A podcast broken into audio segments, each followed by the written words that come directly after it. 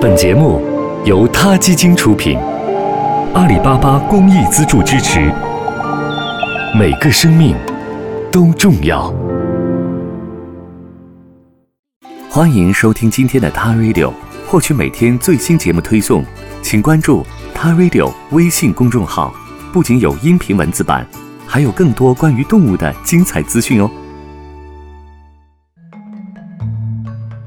海岸狼像幽灵一样在加拿大温哥华岛附近徘徊，它们十分难以捉摸，人们很少看见它们在台林里出没。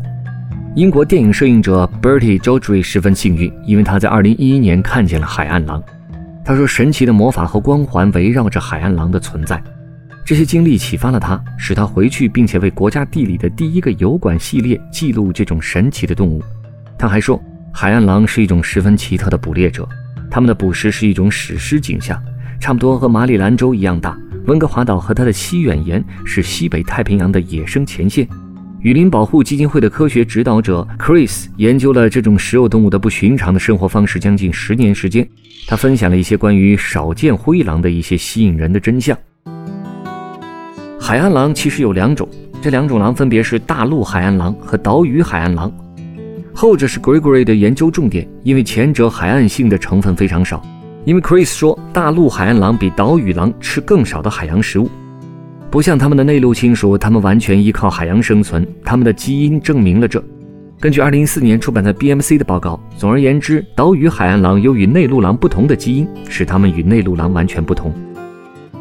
Calgary 大学的研究人员 Irene Navid 说：“从一个与温哥华岛大小相似的地点发现来看，如此重大的基因不同在狼群中不是罕见的。”他还说，狼是一种高度活跃的动物，它们的领地经常大于一百平方公里，而且它们能够穿越许多种类的自然阻隔，包括小型的水域。他说：“当我们思考基因的分化时，我们想象被长距离里分割的物种的基因会开始分化。”人们经常把狼的膳食和鹿类动物联系到一起，但是这些狼实际上是吃鱼的。它们饮食的四分之一是三文鱼，它们还吃藤壶、蛤蜊、鱼卵、水獭和鲸鱼的尸体。海岸狼的生存是两只爪在海里，另两只爪子在陆上。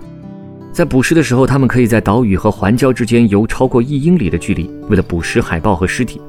人们最远的记录是七点五英里。另外，海岸狼的体型比一般的灰狼要小一些，这是它们的膳食结构决定的。内陆狼比海岸狼大大约百分之二十。另外，海岸狼的毛色呈现褐红色。还有许多海岸狼生存在东南阿拉斯加，但海岸狼的总数正在下降。它们曾经生存在一整个东太平洋海岸的雨林中，南边可达加利福尼亚，但是现在它们最南的生存范围只到温哥华北了。希望它们的未来能够在更多人的关注下有所改善。好了，我们下期 t a Radio 再见。他 Radio，中国大陆第一家动物保护公益电台。